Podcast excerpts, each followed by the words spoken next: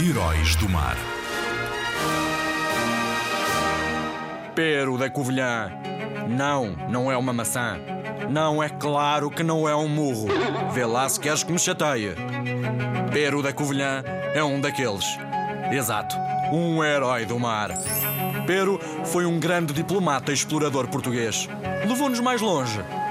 No Oriente e na Etiópia, um país no corno de África. Quem não sabia o teu nome, agora sabe e nunca mais se esquecerá.